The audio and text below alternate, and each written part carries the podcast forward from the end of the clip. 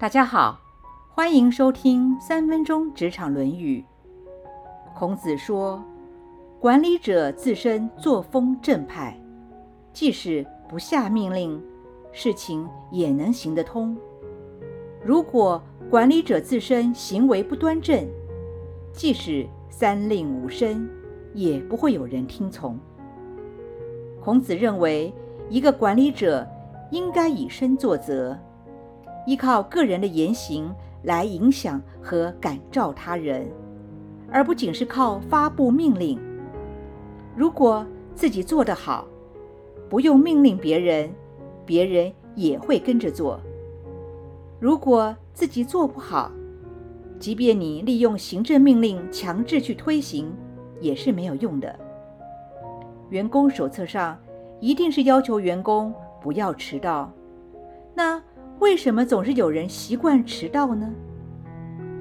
如果你的主管及同事都守时，那么你会好意思迟到吗？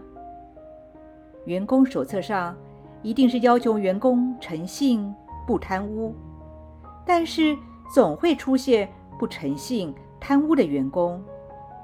如果你的主管非常诚信，说到做到，不贪赃枉法。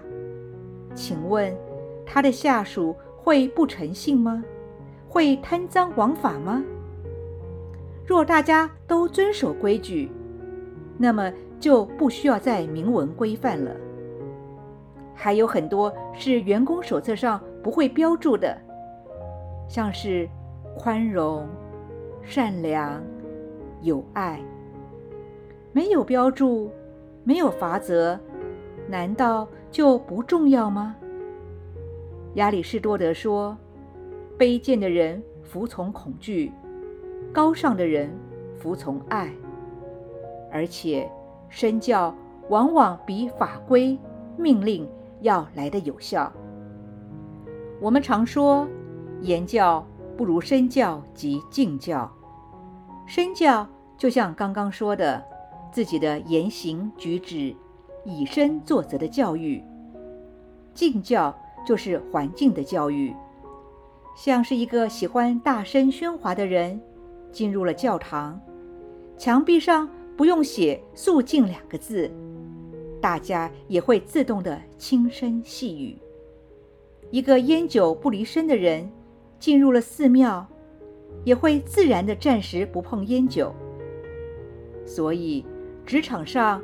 如果在上者都循规蹈矩，工作环境整洁明亮，符合产业的规范，那么员工手册就可以省略很多的条条框框了。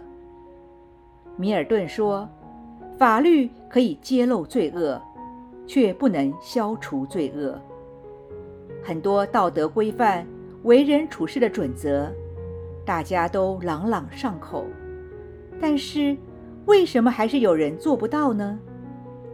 康德曾说：“道德首先被要求的是支配自己，唯有上梁正了，下梁才不会歪；主管端正了，下属自然也就端正了；大家都端正了，新来的人也会有样学样的端正了起来。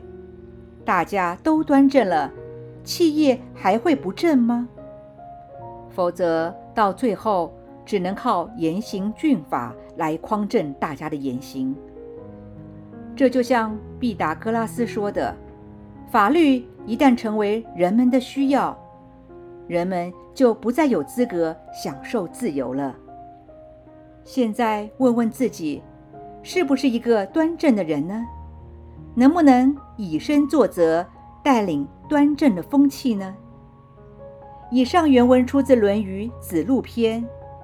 子曰：“其身正，不令而行；其身不正，虽令不从。”今天的分享就到这儿，我们下次见。